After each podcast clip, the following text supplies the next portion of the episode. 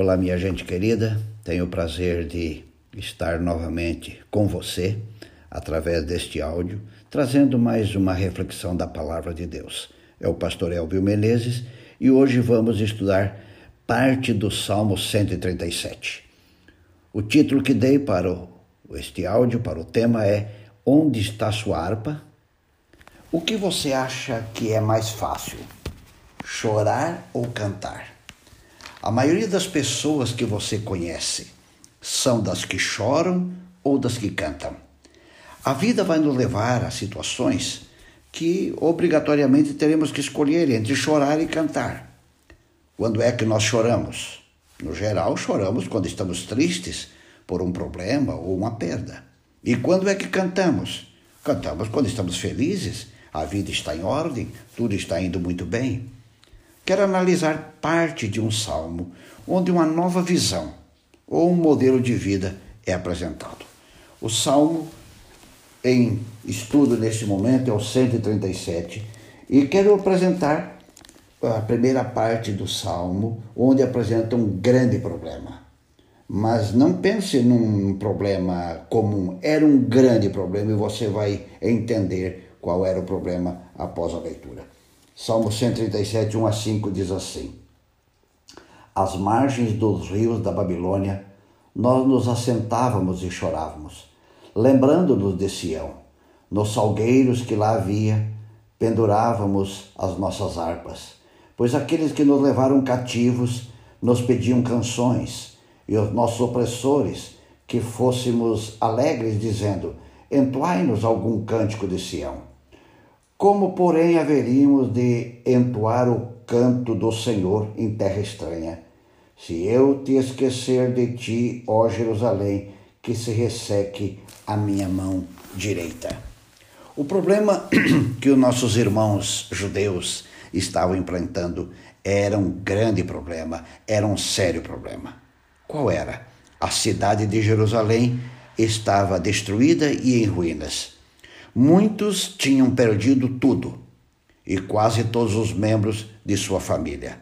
O templo havia sido destruído e eles estavam cativos em Babilônia. Nesta cidade eram prisioneiros de guerra e escravos. Alguns familiares ficaram em Jerusalém e estavam também passando por muitas dificuldades. Muitas famílias tinham sido mortas casas queimadas, cidade destruída. A pergunta é a seguinte: estes homens e mulheres tinham razão para chorar? É claro que tinham. O problema deles era muito grande.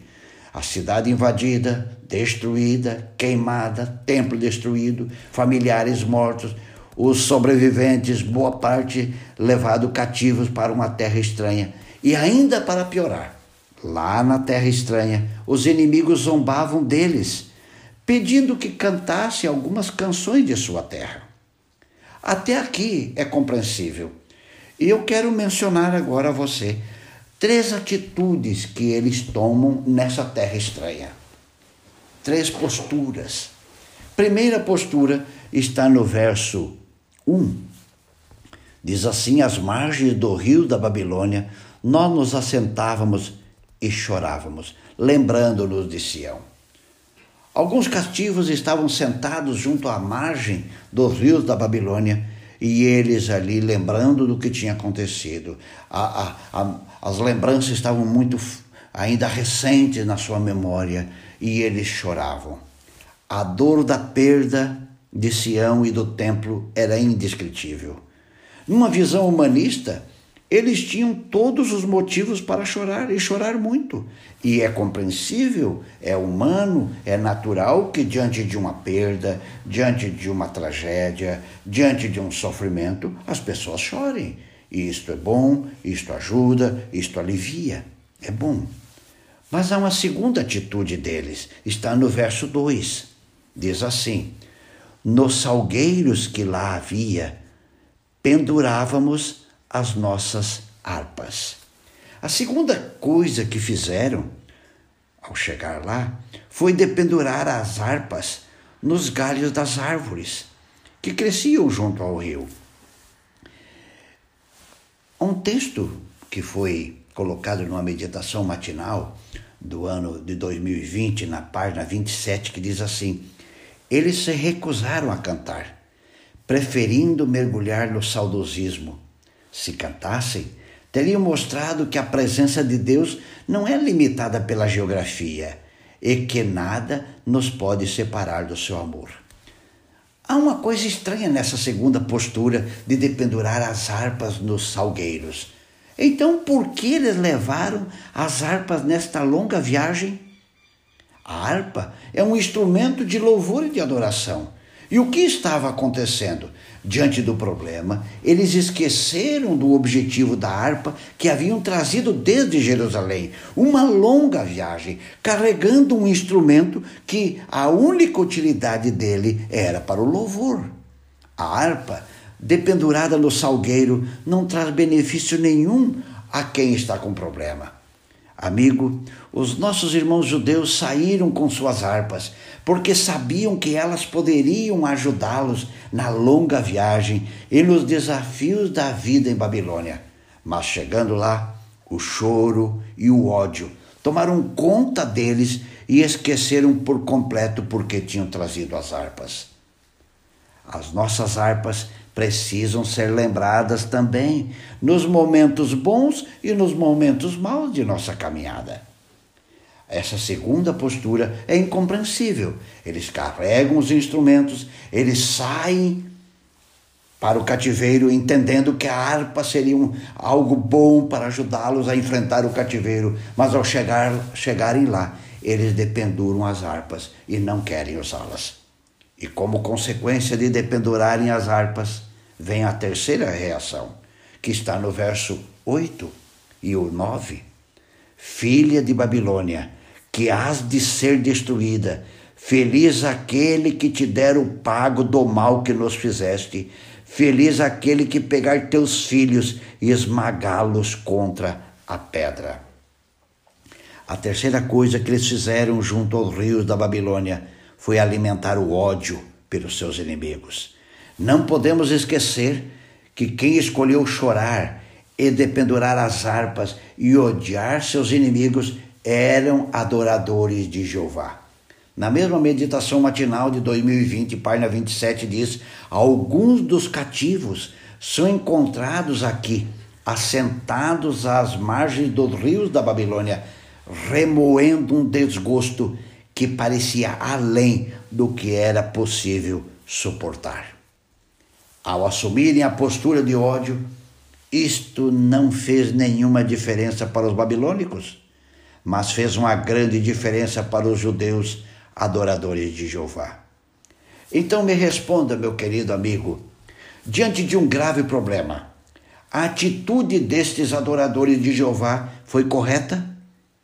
Veja o que Deus revelou: a inquietude, a rabugice, queixas, murmurações, lamentações inúteis não lhe aliviam os sofrimentos, nem lhes trazem felicidade, apenas agravam o problema. O que fizeram nossos irmãos lá na Babilônia, ao invés de usarem o louvor, usarem as harpas para diminuírem sua dor, para diminuir o seu sofrimento, eles preferiram dependurar a harpa e alimentar o ódio. Eles preferiram ficar se queixando, lamentando de sua sorte, é, analisando o seu problema, ao invés de louvarem ao Senhor. O ato deles dependurarem as harpas, o ato deles odiarem cada dia mais os babilônicos pelo que eles é, tinham feito ao seu povo, amenizou ou aumentou o problema? O que nós podemos aprender da história do do povo judeu. Primeira coisa que temos que aprender com o povo judeu: todos somos peregrinos e não podemos perder uma oportunidade de testemunhar do nosso Deus e dos seus ensinos, por isso devemos cantar. Então nós somos peregrinos aqui. Não importa se hoje estamos num lugar ou no outro, não importa se estamos na casa ou no hospital, não importa se estamos na casa ou no trabalho, nós somos peregrinos. E como peregrinos não podemos perder uma oportunidade para testemunhar do nosso Deus, e por isso nós devemos cantar. Segunda coisa que podemos aprender: o otimismo é a melhor postura diante de uma adversidade. E o canto nos ajuda a suportar melhor a dor. Enfrentar os problemas com otimismo é a melhor maneira, e, e o canto nos ajuda a manter o otimismo diante das adversidades. Terceira, diante da dor, o silêncio e o mergulho na dor nos priva de desfrutar o melhor da vida onde estamos.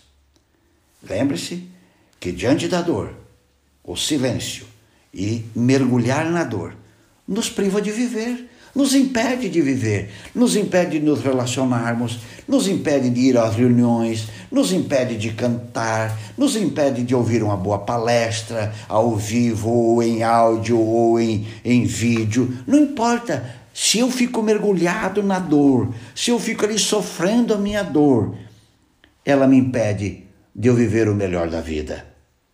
Quarta, o louvor liberta-nos das tristezas e frustrações. Quando você canta, a sua mente se distancia do problema e se envolve com a melodia, se envolve com a letra, a sua mente agora é levada para longe do sofrimento. Isto é cura, isto é remédio. Portanto, louve ao Senhor. Quinta, Jesus cantou na noite em que foi traído e quando, e quando a cruz estava a uma noite de alcançá-lo. Aqui está o exemplo para nós. Na quinta-feira, Jesus canta, Jesus louva, Jesus ele, ele está ali se relacionando com seus discípulos, sabendo que há poucas horas ele estava de ser preso e de ser crucificado. Sexta, Satanás, o inimigo, espera que respondamos às adversidades da vida com queixas e desespero. Esse é o sonho de Satanás. O grande sonho dele para você e para mim é que, diante das crises reais, diante dos problemas reais, você reaja com queixa e desespero e o louvor fique distante. Meu amigo, minha amiga, eu não sei o que está acontecendo contigo, eu não sei o que está se passando nesse momento que você está ouvindo este áudio, mas eu quero te dizer uma coisa. Diante de uma crise, não dependure sua harpa, mas cante os grandes hinos que exaltam a Deus e sua palavra. Diante da dor, cante de sua esperança de um mundo sem dor. Diante da morte, cante de sua esperança da vida eterna. Diante do sofrimento, cante da sua certeza do corpo transformado por ocasião da vinda de Cristo. Os hebreus lá na Babilônia nos ensinam o que não devemos fazer diante de uma crise. Vou repetir: os hebreus lá na Babilônia nos ensinam o que não devemos fazer diante de uma crise. Mas Jesus nos ensina o que devemos fazer diante de uma crise. Na quinta-feira à noite, ele comeu, bebeu e cantou com seus amigos, mesmo sabendo que horas depois ele estaria sendo preso e crucificado. Meu querido, meu, minha querida, o exemplo dos babilônicos é para não fazermos. Aliás, dos, dos judeus na Babilônia é para não fazermos. O exemplo de Cristo é para nós praticarmos. É assim que nós cristãos devemos encarar as nossas dificuldades. Cante, Cante e cante os grandes hinos de Sião. Cante, eu pertenço ao meu rei, filho sou do Senhor. Cante, cante enquanto viver e a vida será mais suave. Pense nisso e um grande abraço.